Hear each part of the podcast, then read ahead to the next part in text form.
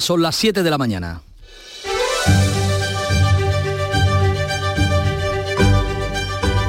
La mañana de Andalucía en Canal Sur Radio con Manuel Pérez Alcázar.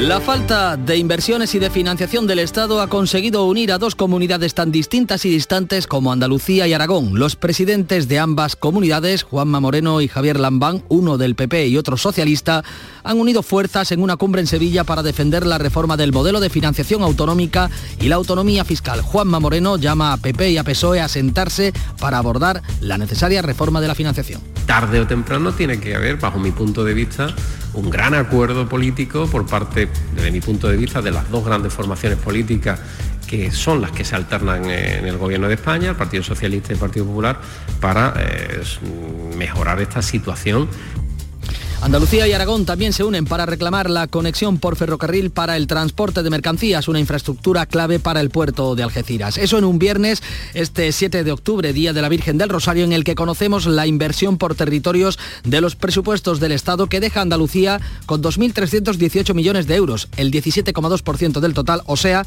que incumple el criterio de población que fija nuestro Estatuto de Autonomía. Cataluña y las comunidades de gobierno socialistas son las mejor paradas, unas cuentas que no olvidan subir el sueldo del presidente y de los ministros, tampoco olvidan subir el sueldo al presidente y a los vocales del Poder Judicial, coincidiendo con la decisión de Carlos Lesmes de darse una semana más para dimitir. El presidente del Poder Judicial estaría dispuesto a sumar su voto al sector progresista para desbloquear la renovación del Constitucional. Hoy, este, primero de, este viernes primero de octubre, en el que los agricultores de la aceituna de mesa se van a plantar en Bruselas para exigir que la Comisión eleve la presión para que Estados Unidos retire definitivamente sus aranceles y los pescadores del Golfo de Cádiz respiran después de que el comisario europeo haya aclarado que sus artes sí que pueden faenar en los caladeros vetados a partir del domingo. Javier Garat, secretario general de Cepesca, ha explicado en el Mirador de Andalucía cómo va a afectar esta decisión a los barcos del Golfo Gaditano.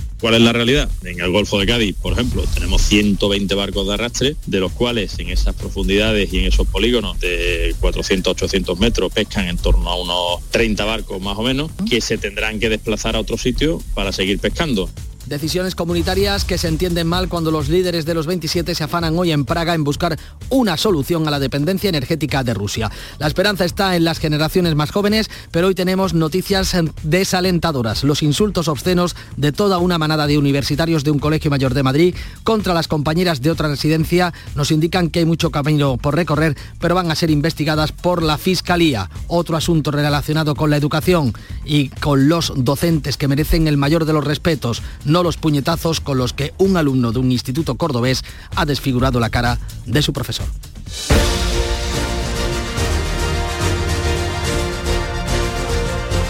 7 y 3 minutos de la mañana vamos a conocer cómo amanece este viernes en Andalucía, Cádiz. Salud, Botaro, buenos días. Buenos días, 21 grados a esta hora, llegaremos a los 28 de máxima y el cielo despejado. Es fiesta local en Cádiz. Por cierto, felicidades a todas, la Rosario y La Charo. patrona. Así es, felicidades, salud. ¿Cómo amanece el día en el campo de Gibraltar, Ana Torregrosa? Aquí tenemos buenos días, 19 grados a esta hora, esperamos una máxima de 23, cielos con nubes y claros, activado aviso amarillo por oleaje en el estrecho. ¿Y en Jerez cómo está el cielo? Pues ahora mismo despejado, el termómetro marca 20 grados y se espera que lleguemos a una máxima de 31 en Jerez, 32 en Arcos y la Campiña. Temperatura y situación del cielo en Huelva, Sonia Vela.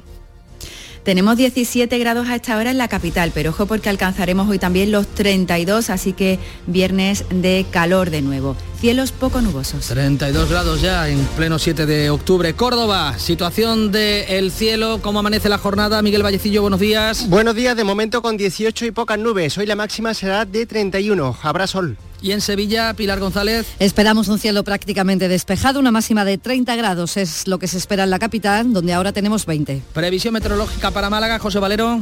Pues cielo poco nuboso tenemos algo, tendremos así, tenemos ahora 20 grados en Málaga, llegaremos a los 26 como máxima provincial en la capital o también en Vélez o Antequera. ¿Cómo amanece Jaén, Alfonso Miranda? Cielo despejado, otro día de sol y moscas en toda la provincia, llegaremos a los 30.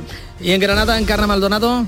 Despejado de momento, habrá nubes de evolución diurna, tenemos ahora 14 grados, llegaremos a 29. En Granada eh, amanece el cielo con, eh, sin nubes, como hemos escuchado en Almería. ¿Cómo amanece el cielo, María Jesús Recio? Con algunas nubes que irán aumentando, dice la previsión, no se descarta algún chubasco, pocos cambios en la temperatura, máxima 27, el termómetro marca esta hora 22.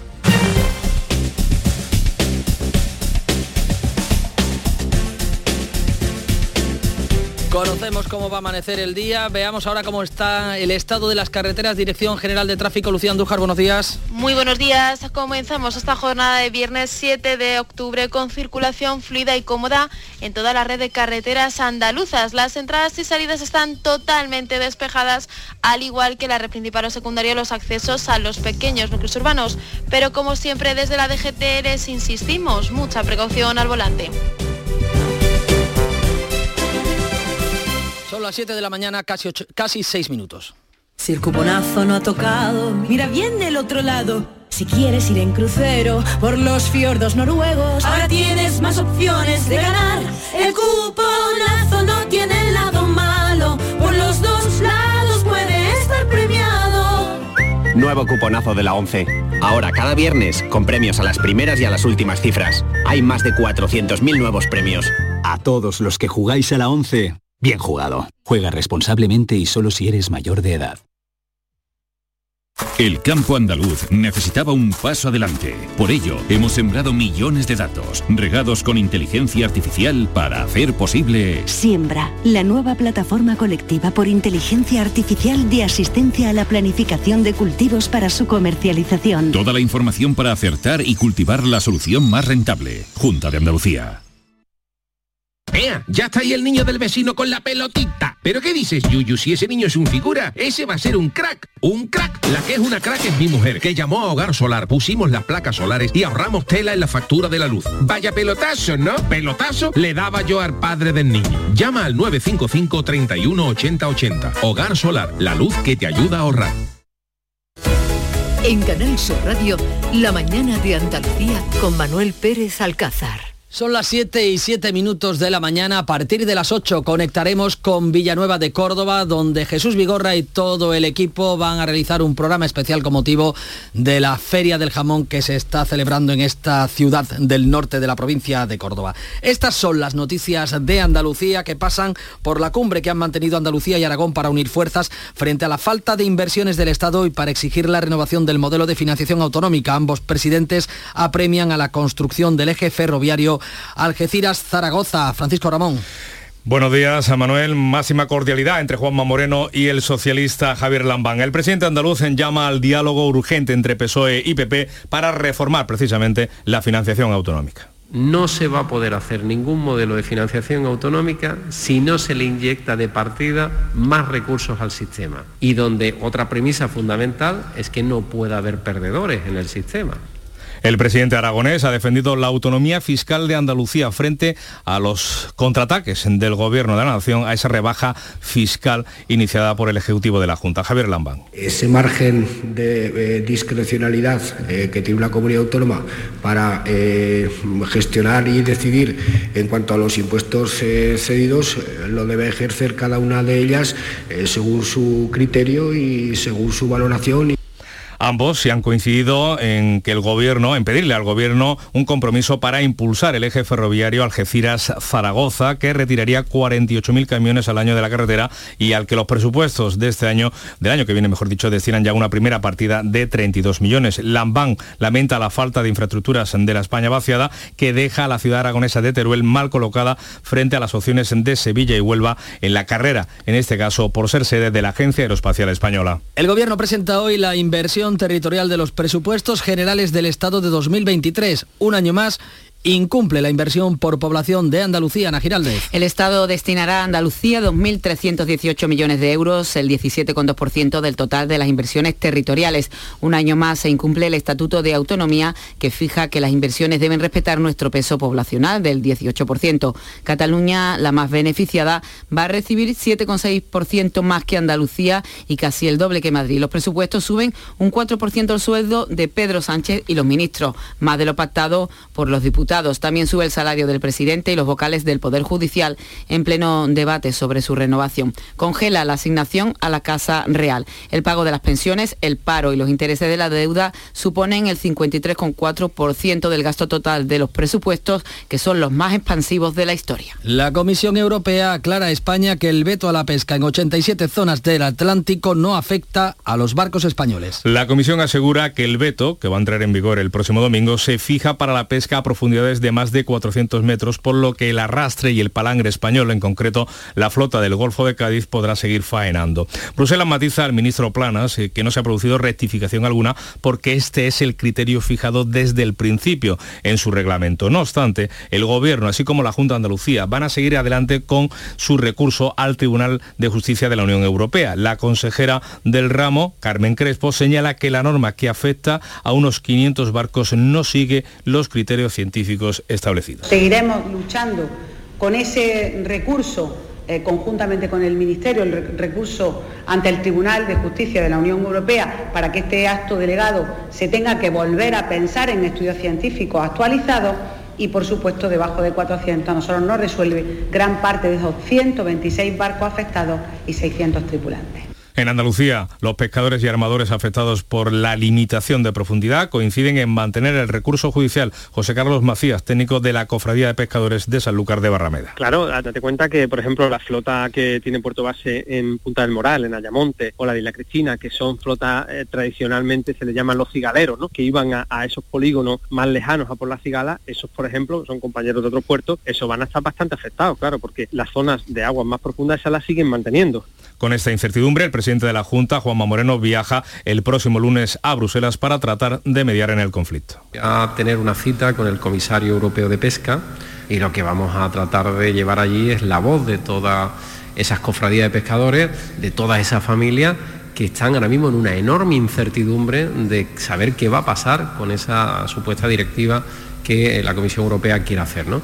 La Asociación Española de Exportadores de la Aceituna de Mesa va a pedir hoy a la Comisión Europea que ejerza presión diplomática para que Estados Unidos retire sus aranceles. Asemesa defenderá y pedirá hoy en Bruselas máxima presión política ante Estados Unidos para que cumpla con la resolución de la Organización Mundial del Comercio que considera ilegales los aranceles impuestos por la Administración norteamericana.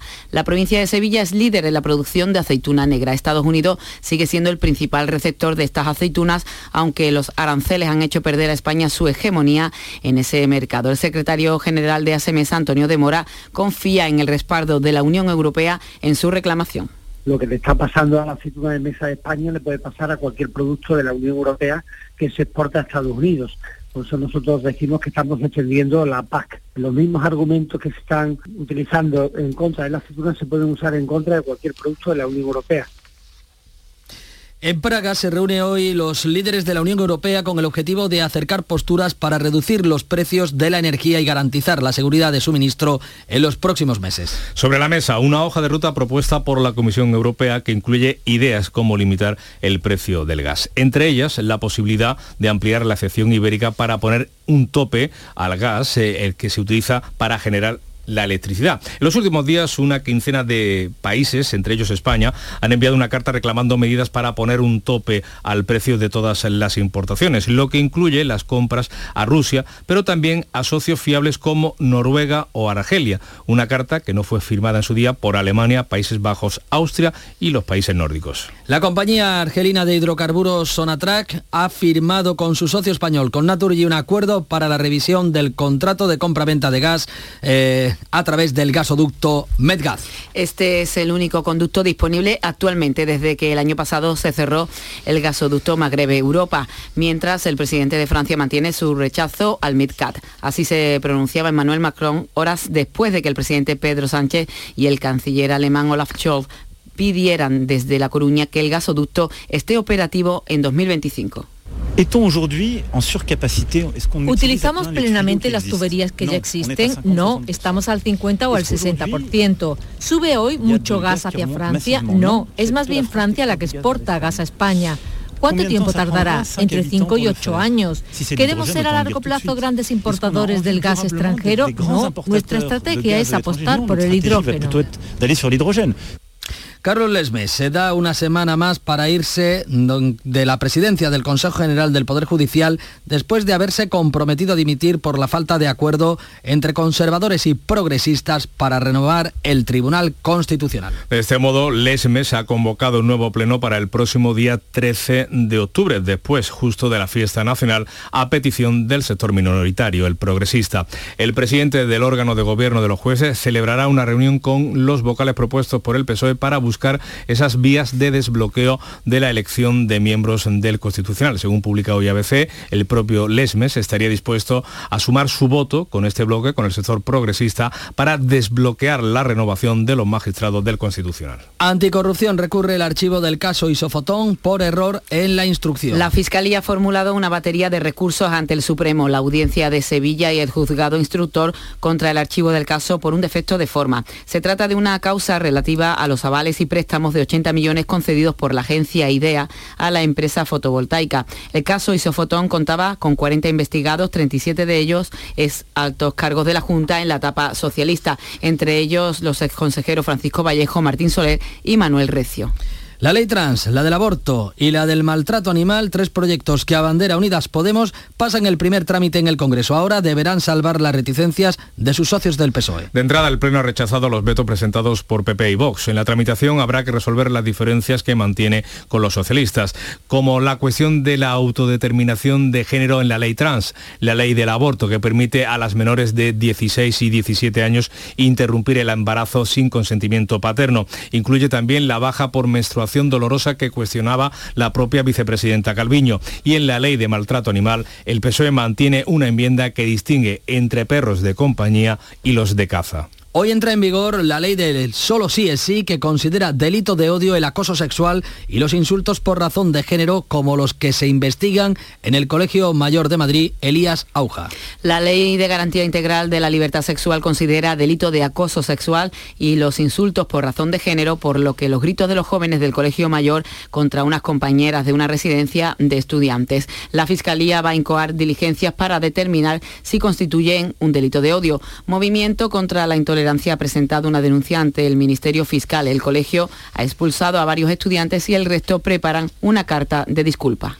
Eso ha ocurrido en un colegio mayor de Madrid, en el Instituto de Secundaria Puente de Alcolea de Córdoba un alumno ha dado un puñetazo en la cara a un profesor. Este ha necesitado varios puntos de sutura. El percance se registró durante un recreo esta semana. Dos alumnos discutían y el docente intervino para evitar que la bronca fuera a mayores, llevándose, como ven, la peor parte. Mientras, el sindicato Comisiones Obreras ha denunciado que todavía no se han aplicado medidas disciplinarias contra el alumno y educación. La Junta califica el percance de hecho aislado. La Hermandad de la Macarena en Sevilla cumplirá la legislación de manera escrupulosa para exhumar los restos del general golpista Keipo de Llano de la Basílica. Así lo ha comunicado poco después de conocerse que el Gobierno va a poner en marcha el procedimiento una vez eh, en el Senado se haya aprobado la ley de memoria histórica. Félix Bolaños en la SER. Bueno, claro, a partir de ahora la ley establece que no tengan ningún lugar preeminente y por tanto, una vez que la ley entre en vigor, se iniciarán las actuaciones. No solo es el caso de Keipo de Llano, José Antonio Primo de Rivera, que también está en el altar mayor del Valle de Cuelgamuros. Buena sintonía en la primera reunión de los grupos parlamentarios andaluces en el Consejo con el consejero de la Presidencia. Los contactos se van a mantener periódicamente. Donde no hay tan buena sintonía es en el seno interno de algunas de las formaciones, como son el Partido Socialista, Vox y Podemos. Los socialistas niegan cualquier tipo de desencuentro en el partido por la extinción de la Fundación Alfonso Perales. Desde el partido en Andalucía no se ha desvelado qué motivos han llevado a la familia a pedir que desaparezca esa fundación. Y en Vox, Abascal quita a Javier Ortega Smith de la Secretaría General del partido y lo coloca como candidato, para que repita como candidato a la alcaldía de Madrid. Smith desvincula este cambio de la crisis con Macarena Olona y de las voces críticas de su gestión internas en el partido. Y en Podemos, eh, Pablo Iglesias ha difundido en redes sociales un vídeo del candidato a la presidencia de la Generalitat de Valencia y actual vicepresidente segundo del gobierno valenciano, Héctor Illueca, durante la grabación de un anuncio de su candidatura y decía esto. La semana pasada el Banco Central... Joder, macho, me cago en Dios y en la puta Virgen ya de la mosca de los huevos. Pues este vídeo ha puesto Pablo Iglesias como ejemplo para seguir a Héctor Illueca como candidato de Podemos a la Generalitat Valenciana. Abrimos enseguida la puerta del kiosco de prensa. La mañana de Andalucía. Nueva ley de pensiones. Yo puedo seguir trabajando si quiero, pero ¿qué me dais si sigo? Tienes dos opciones. La segunda opción te incentiva con un aumento en tu pensión del 4% anual por año trabajado, que incrementará el total anual de tu pensión durante todo el tiempo que dure la prestación. Ministerio de Inclusión, Seguridad Social y Migraciones. Gobierno de España. Los sábados y domingos disfrutamos de Andalucía y de su gente. Contigo, en Gente de Andalucía, con Pepe da Rosa. Tradición, cultura, patrimonio, fiestas, historia, música, humor, gastronomía, pero sobre todo, mucha gente de Andalucía. Con optimismo, con alegría, con espontaneidad, como es la gente de Andalucía. Gente de Andalucía, los sábados y domingos desde las 11 de la mañana, con Pepe da Rosa. Más Andalucía, más Canal Sur Radio. 7.20 minutos de la mañana vamos a desayunar con un zumo de periódicos que nos ha preparado Paco Reyero. Buenos días. ¿Qué tal, Manuel? Muy buenos días. Abre ABC el día contando que el Estado pone 39.000 millones extra para cubrir el agujero de las pensiones tras subir un 8,5% y que el Gobierno, dice también ABC, premia a Cataluña, que volverá a ser la comunidad autónoma que va a recibir más inversiones, casi el doble que Madrid. El Confidencial anota que las cotizaciones suben un 8,6% y la Seguridad Social pedirá otros 10.000 millones al Estado. Sobre las pensiones, precisamente este digital, el Confidencial revela que el PP no desvelará su propuesta sobre la materia antes de que lleguen las elecciones autonómicas, las municipales de mayo, aunque asume el Partido Popular que el sistema actual es inviable. Voz Populi precisa que Sánchez amplía en 2.800 millones la brecha inversora entre Cataluña y Madrid.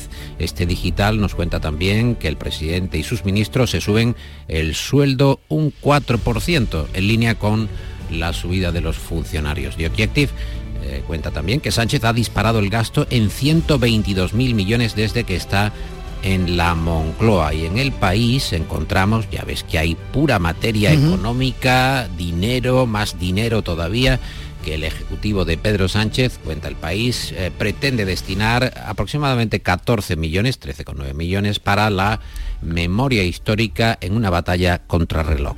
Sí, hay mucho desglosado de los impuestos del Estado que hoy se van a conocer en su inversión territorializada. La decisión de Abascal de apartar a Ortega Smith de la Secretaría General del puesto número 2 de Vox también ocupa buen espacio en las portadas, Paco por ejemplo en la del Mundo o en la de ABC, que resalta en esa primera plana que Santiago Abascal nombra a Garriga, líder de Vox en Cataluña, nuevo secretario general para relanzar la formación en vísperas de año electoral. Infolibre cree que la medida de Vox es para frenar las fugas hacia el PP tras el caso Olona. Sobre Vox escribe precisamente Ignacio Camacho el artículo Grietas en la fachada Ahí encontramos eh, parte de este texto. El papel de Vox se desdibuja a medida que los próximos comicios se perfilan como un plebiscito sobre la continuidad del sanchismo. De Pedro Sánchez, el PP siempre va a resultar el beneficiario del voto pragmático mientras el partido del Logo Verde va quedando reducido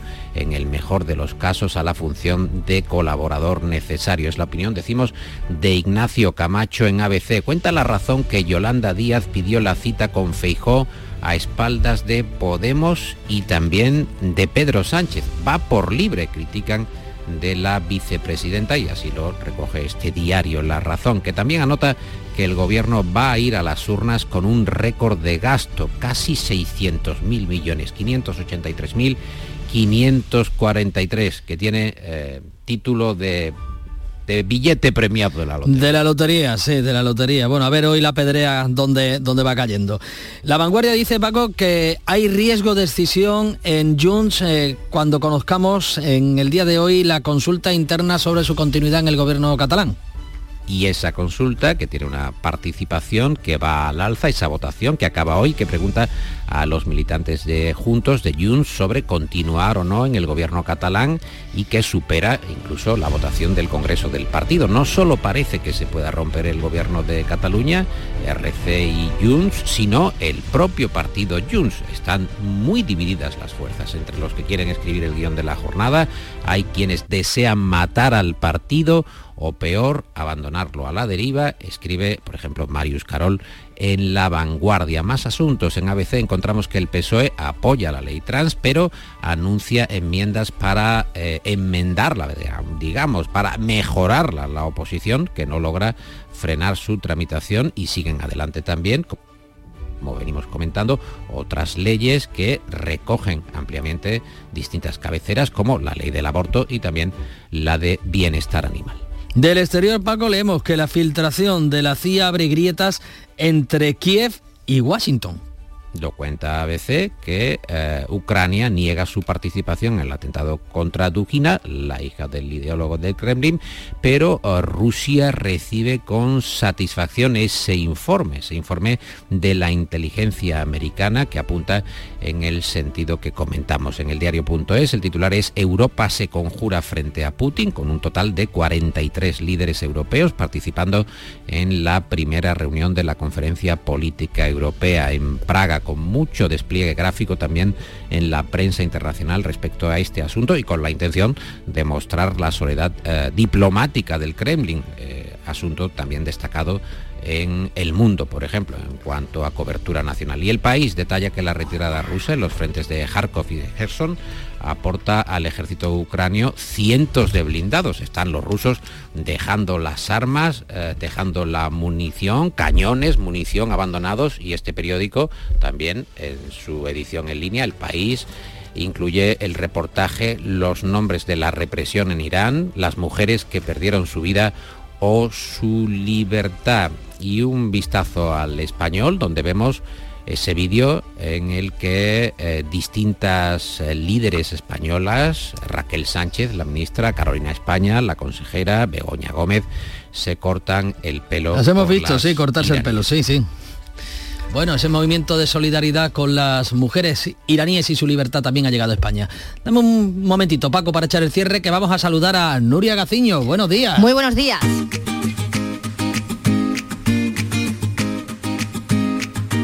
Vitaldent les ofrece este programa.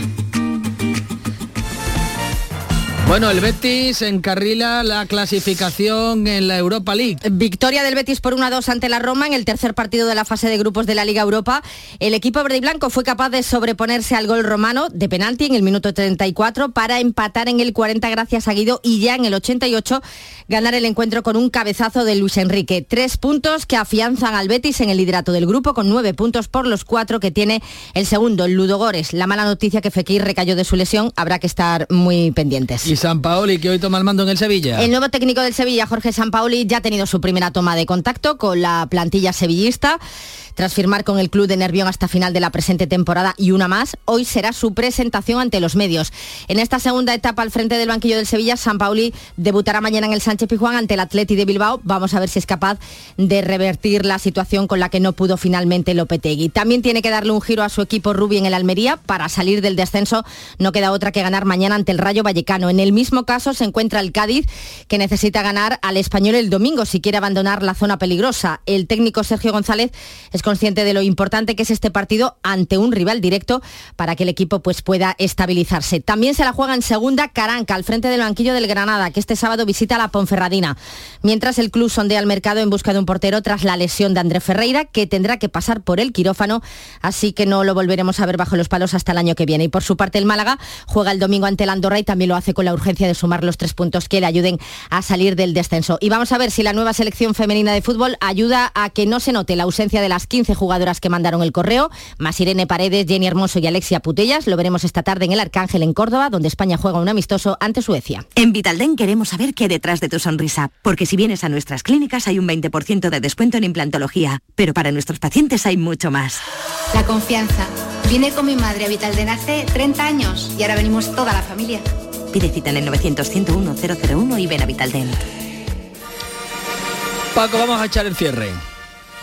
Mira, siempre hay excusas, pero claro, la ciencia, esto de que somos neuronas, somos células, pues justifica todo. Encuentro la razón, el titular, por culpa de esta proteína no tienes ganas de hacer deporte. Es decir, al final la voluntad no cuenta. Quiero decir, lo importante es que hay una, hay una proteína, que nos lo impide. Piezo, y tal que eh, justifica, según la Universidad de Leeds en el Reino Unido, que uno pues no tiene especiales ganas ni de salir a correr ni de ir al gimnasio. Así que ya sabes, por culpa de la proteína no hay ganas de hacer deporte. Vaya. ¿Tú tienes esa proteína Por bien? fuera, ¿eh? Pues nada, retomaremos energía, tomaremos esa proteína. Gracias, un poco Paco. de voluntad, un poco de voluntad por las Gracias, Paco. Gracias, Nuria. Buen fin de semana. Que vaya muy bien. La mañana de Andalucía en Canal Sur Radio con Manuel Pérez Alcázar. Andalucía son las siete y media de la mañana, es el momento de repasar la información en titulares a las 8. Conectaremos con Villanueva de Córdoba, con Jesús Vigorra en la Feria del Jamón. Estos son los titulares que nos trae Ana Giraldez. Andalucía y Aragón defienden la autonomía fiscal y una nueva financiación. El popular Juanma Moreno y el socialista Javier Lambán coinciden también en la necesidad de impulsar el corredor ferroviario entre Algeciras y Zaragoza, una infraestructura que cuenta con 32 millones en los presupuestos generales del Estado del año que viene.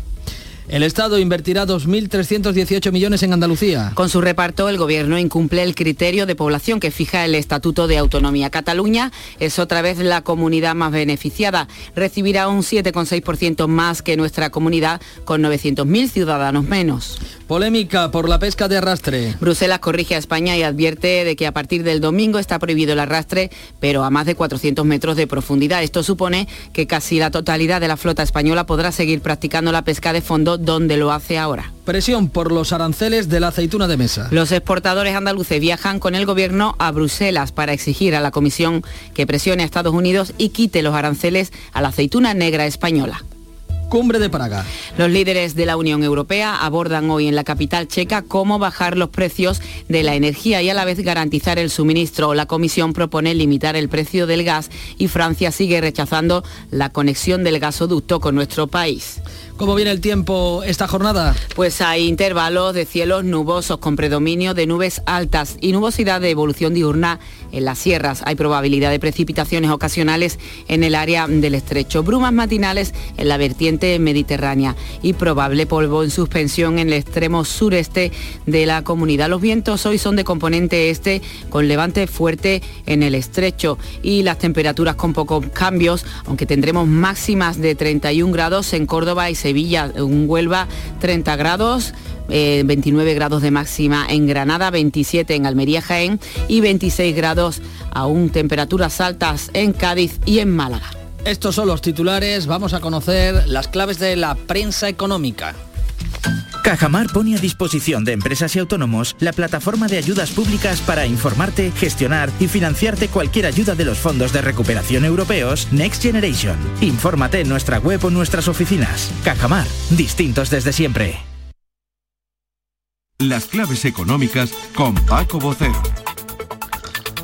Paco, muy buenos días. Buenos días, ¿qué tal? Pues mira, llegamos a, a, un viernes, un día ya en el que vamos a cerrar la semana y que ha sido una semana bastante movida en lo económico. Más allá de los presupuestos y todo lo Eh. que nos trae la semana, ¿qué más tenemos que dar cuenta hoy? Bueno, la principal cita de hoy la acabamos de comentar, es la que se inició ayer en Praga de los 27 jefes de Estado y Gobierno de la Unión Europea bajo la presidencia checa de este semestre. Aunque buena parte de las conclusiones y medidas van a tener que ver con la agresión de Putin y la escenificación de unidad europea frente a Rusia, la agenda económica, evidentemente la energética y el gas como protagonista, está teniendo un sitio muy relevante y veremos si hay algo al final de hoy. También, indudablemente, lo decías antes, pero la principal clave de la semana estado en los presupuestos llevados el martes al Consejo de Ministros y el jueves al Congreso, donde tendrán el primer examen el próximo 27 de octubre, cuando se debatan la enmienda a la totalidad unos presupuestos, efectivamente, con la mayor recaudación de la historia, más expansivos en cuanto al gasto y que cuentan con un cuadro macroeconómico discutido casi de inicio por la coincidencia de fechas en la presentación de nuevas previsiones económicas. En este caso, las del Banco de España al día siguiente, las del BBVA ayer y quedan algunas más en el calendario, ¿no, Paco? Eh, sí es, efectivamente, bien lo dice. Eh, si bien las de los presupuestos están en línea con las previsiones económicas de la Comisión Europea al Fondo Monetario, hay que recordar que tanto una como otra corresponden a julio y a primavera, es decir, están ya pasada. Y es que la comisión la revisará en noviembre y las del fondo posiblemente lo hagan la semana próxima en la cumbre que tienen en Marruecos. Ayer, de hecho, su directora, Cristalina Yerjova, avanzó que la ajustarían globalmente dada la situación de gran incertidumbre. Y mira, aportó algunas claves de inquietud de los últimos días, a la margen de las que ya conocemos. La situación del mercado inmobiliario en China y su mala evolución económica general, el casi colapso de varios fondos de pensiones británicos tras el anuncio de recortes de impuestos de su gobierno, recibido y rechazado, y algunos movimientos que han afectado a bancos de primer nivel, como por ejemplo el Credit Suisse protagonista de muchos rumores esta semana hasta el punto de que algunos lo comparaban con el caso de Lehman Brothers, sembrando inquietud en, en, los mercados. Pero bueno, el petróleo también ha sido protagonista durante estos cinco días. ¿Te refieres al acuerdo de recorte de la producción que ha emitido la OPEP en nada menos que 2 millones de barriles al día? Exactamente, una decisión, Manuel, fuertemente criticada, en especial por el presidente Biden en los Estados Unidos, que trataron hasta última hora de convencer a los saudíes, que han sido junto a los rusos los artífices de, este nuevo, de esta nueva medida, y evidentemente cosas que no lograron. Claro, un recorte de tal calibre va a tensionar aún más a unos mercados energéticos que ya están bastante tensionados de por sí. Bueno, ¿y alguna cosa destacable más, Paco? Pues mira, sí, una pequeña cuestión que había que comentarla. Hasta ayer el Euribor nos estaba dando buenas noticias porque acumulaba seis días consecutivos de retroceso. Había llegado hasta el 2,6 y se estableció en el 2,2. Ayer volvió a colocarse en el 2,4 y pegar otra subida. No ha durado poco la alegría. Vaya, poca alegría. Bueno, tráenos alegría hoy que es viernes con tu propuesta musical para el fin de semana que creo que hoy nos va a dar el gusto a los que somos ya unos clásicos y tenemos cierta edad. Bueno, pues mira, hoy hace 44 años que salió al mercado este disco, el primero de una banda que se haría mítica, Dire Straits, aquí con sus sultanes del swing, su primera gran canción.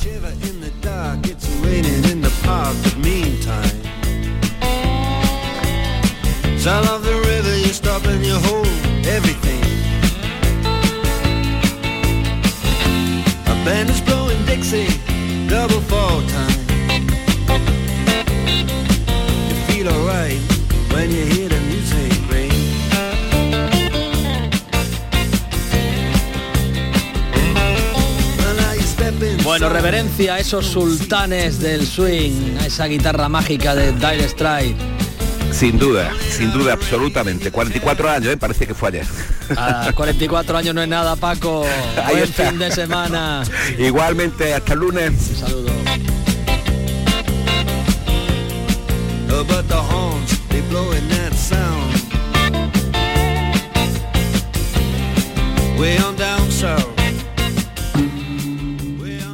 Montepío, ¿en qué podemos ayudarle? Quería saber si mi seguro de salud tiene cobertura fuera de Andalucía. Claro que sí, en toda España. Y si viaja al extranjero, cuenta con asistencia en caso de urgencia. Con la garantía de Adeslas, entidad reaseguradora de los productos de salud de Montepío. Visite montepíoconductores.com. Montepío, lo tiene cubierto. Pipas Reyes son las pipas de siempre. Ahora encontrarás tus pipas Reyes más grandes, con más aroma, con más sabor y más duraderas. Tradición e innovación para traerte tus mejores pipas Reyes. Las del paquete rojo, tus pipas de siempre.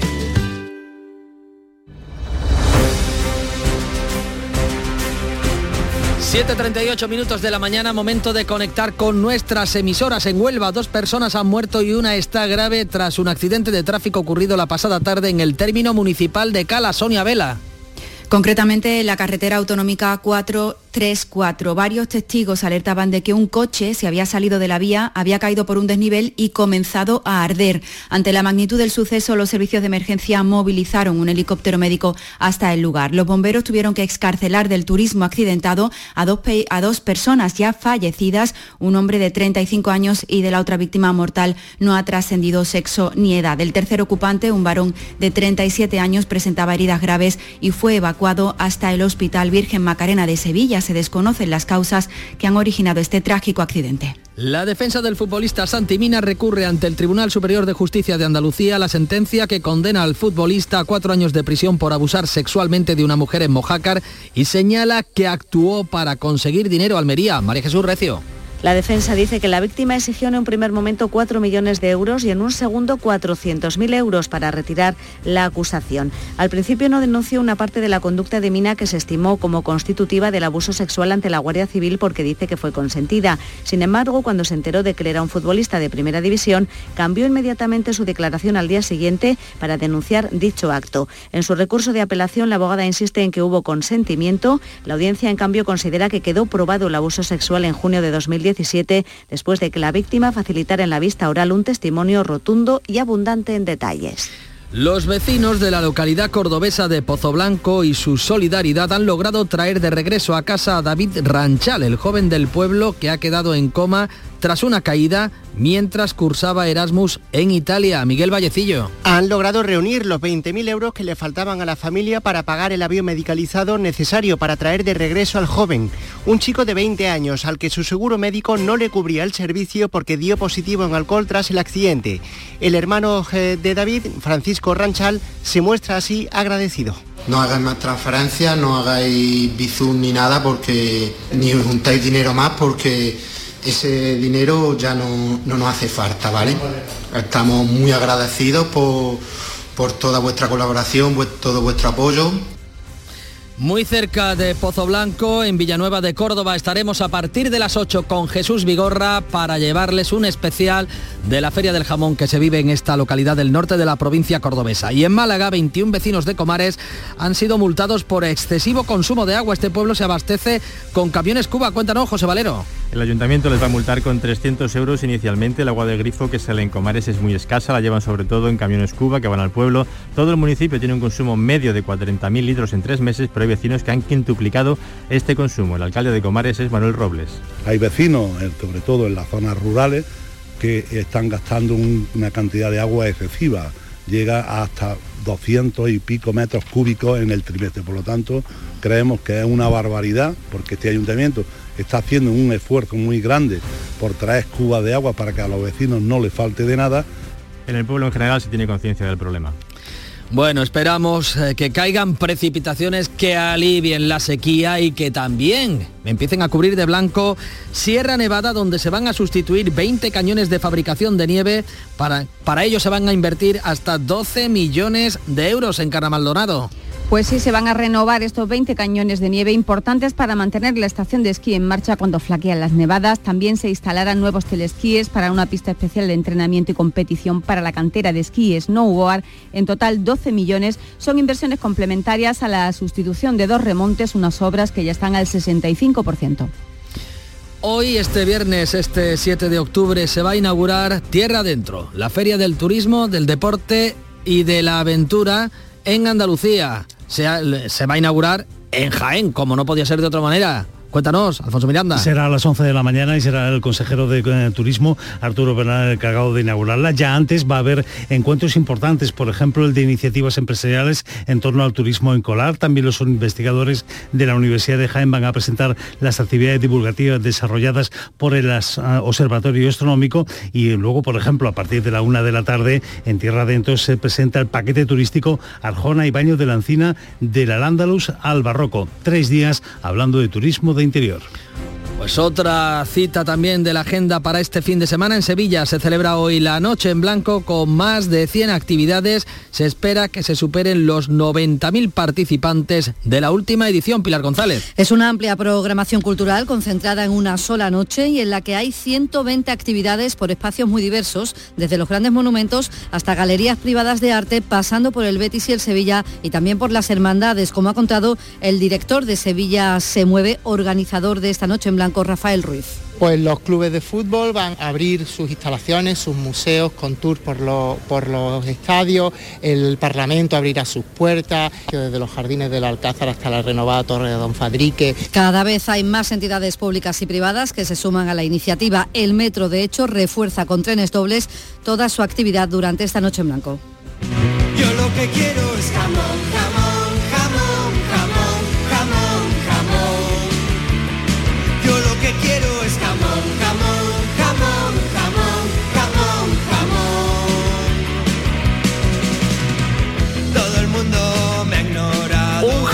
presentado por la empresa Delicias Ibéricas por el Mundo en Villanueva de Córdoba, ha ganado el premio Encina de Oro al mejor jamón que otorga la feria anual de bellota 100% ibérico en la localidad de Villanueva.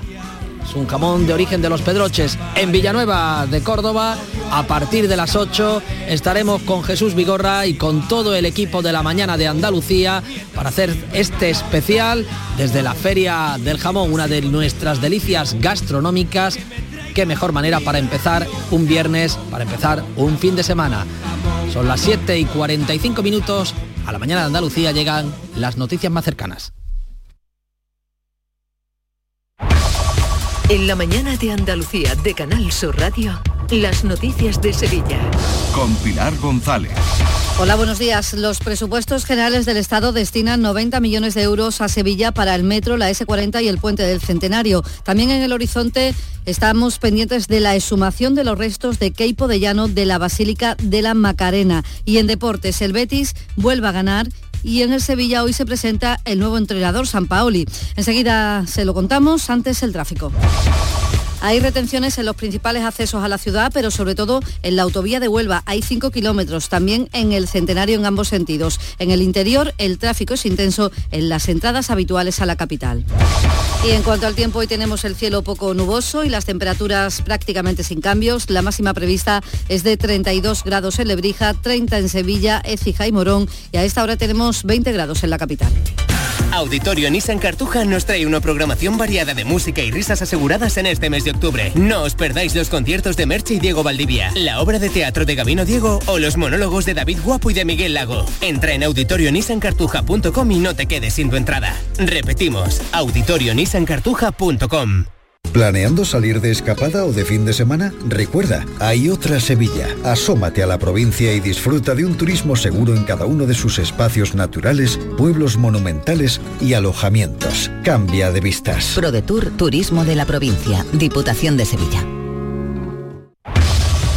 Las noticias de Sevilla.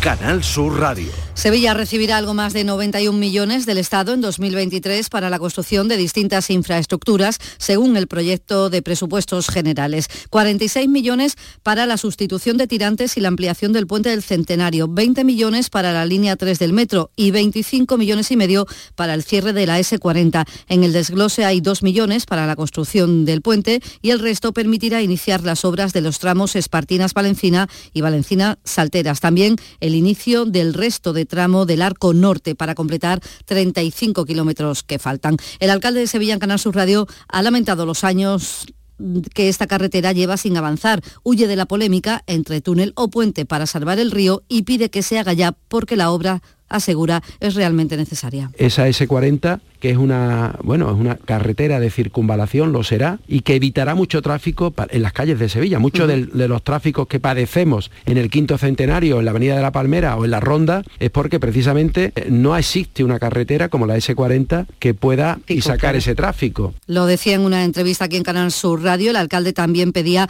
dinero a la Junta y al Gobierno Central para la atención a los barrios más desfavorecidos de la ciudad que encabeza la lista de los más pobres de España. Yo estoy dispuesto a liderar un proceso de eliminar, de erradicar esas situaciones de pobreza, eh, esos edificios que dejan bastante que desear desde el punto de vista de las condiciones de ascensores, de condiciones climáticas, en fin, pero necesito el compromiso presupuestario de ambas administraciones, si no es muy difícil.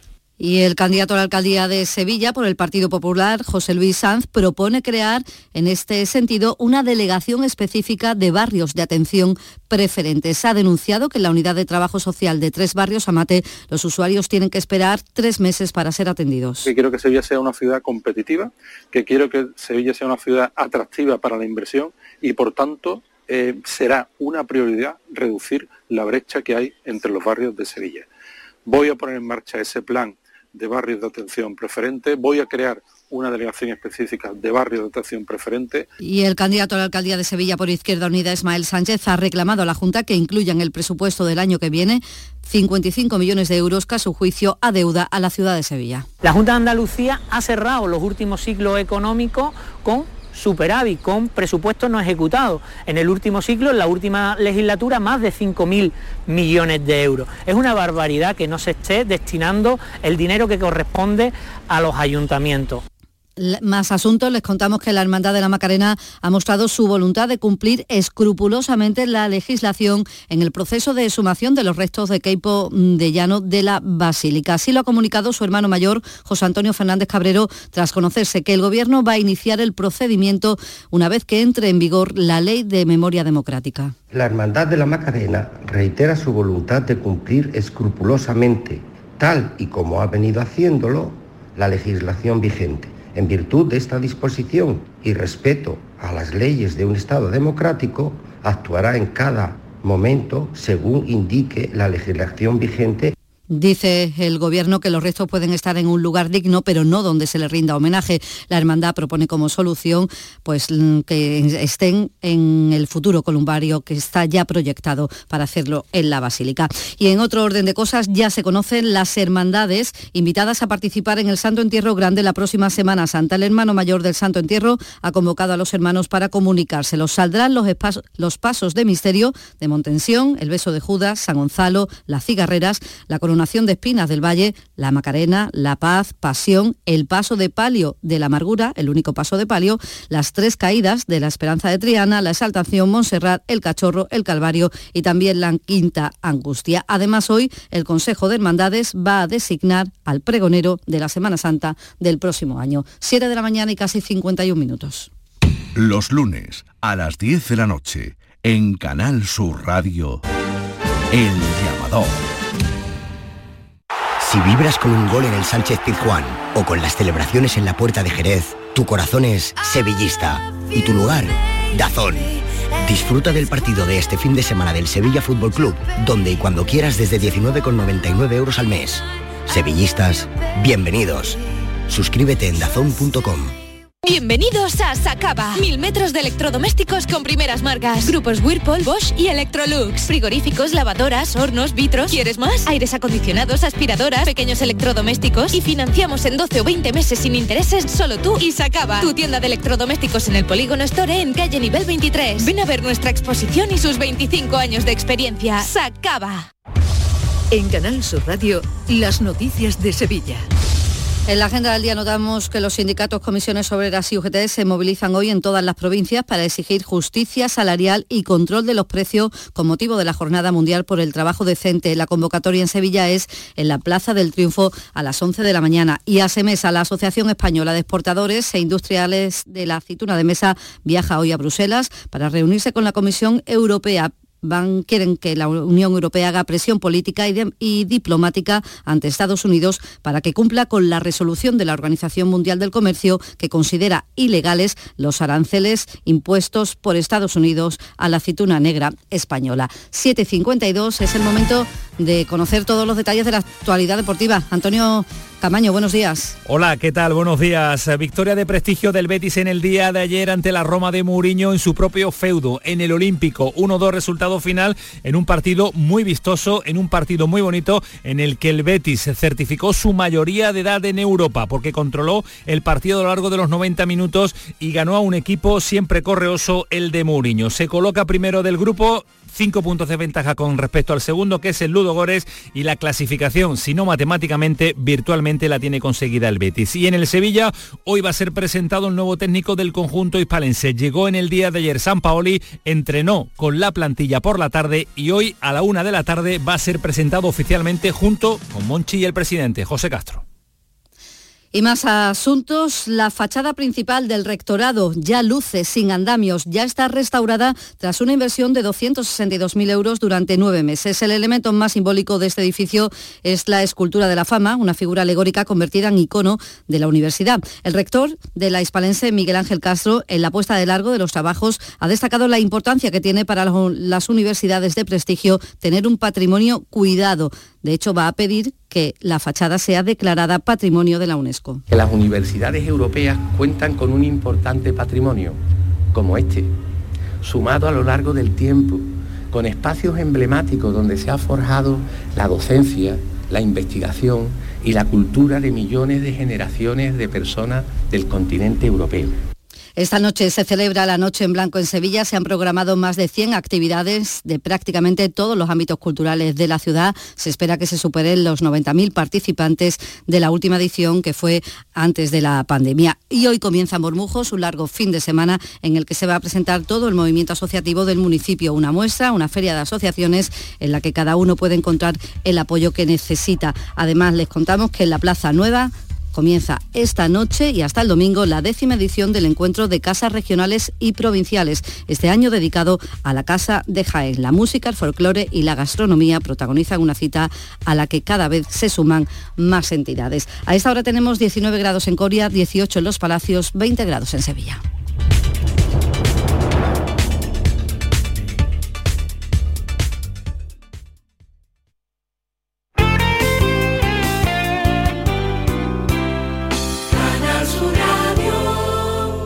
Aquadeus, el agua mineral natural de Sierra Nevada, patrocinador de la Federación Andaluza de Triatlón, les ofrece la información deportiva. 8 menos 5 de la mañana, vamos ya con el deporte. El Betis tiene ya muy cerca, tiene en su mano el pase a los octavos de final de la Liga Europa a falta de tres jornadas para que termine la fase de grupos. Todo ello gracias a la victoria de anoche por 1 a 2 ante la Roma, que se adelantó con el penalti de Dybala en el 34, pero logró el empate en el 40 gracias al gol de Guido y ya en el 88 cabezazo de Luis Enrique. Para Manuel Pellegrini se ha dado un paso de gigante.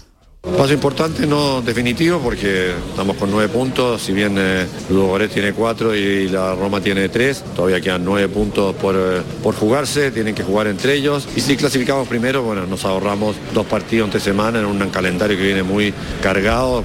La mala noticia, la lesión de Fekir, que ha recaído, así que habrá que estar pendiente. Y pendiente de Joaquín estuvo el técnico de la Roma, Mourinho, que no perdió la oportunidad de darle un gran abrazo.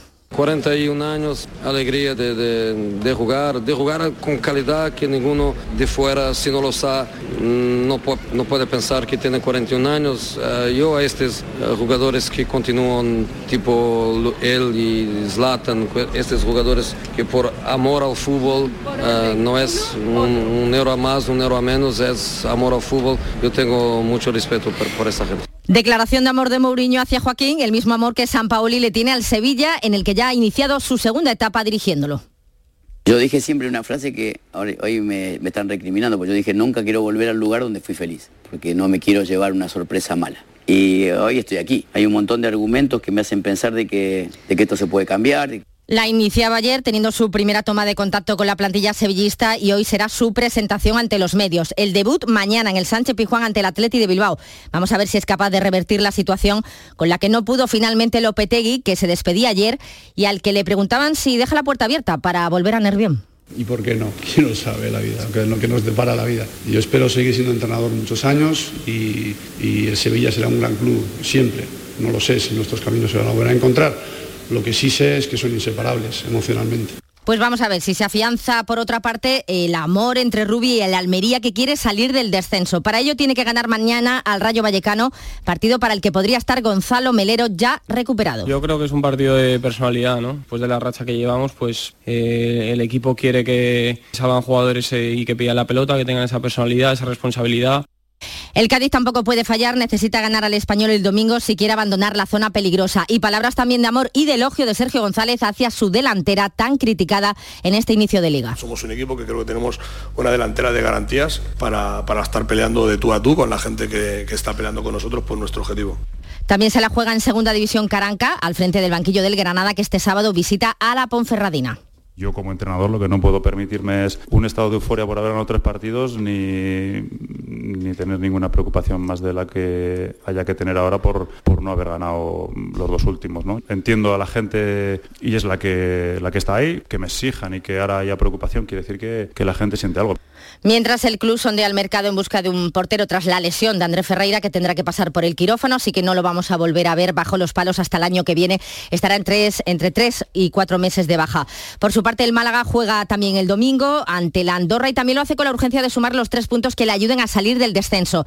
Pepe Mel estuvo en la jugada de Málaga y a buen seguro que a más de uno le abrió los ojos. Un equipo que, que encaja más de dos goles por partido significa que tú tienes que hacer mm, más de tres para ganar. Eso es inviable, eso es, son números de descenso. Y hoy muy pendientes de la selección femenina de fútbol que en Córdoba juega un partido amistoso frente a Suecia. Hay cuatro andaluzas, una de ellas es la granadina Esther González, nueva capitana junto a la sevillana Irene Guerrero. No es posible escuchar a Esther González, la granadina de la selección femenina. Estaremos pendientes de ese partido amistoso. Es una buena prueba para saber desde dónde empezamos y bueno, creo que tenemos en la cabeza que, va a ser un gran partido. Y que pues con tantas ausencias y tantas caras nuevas, a ver cómo se le da.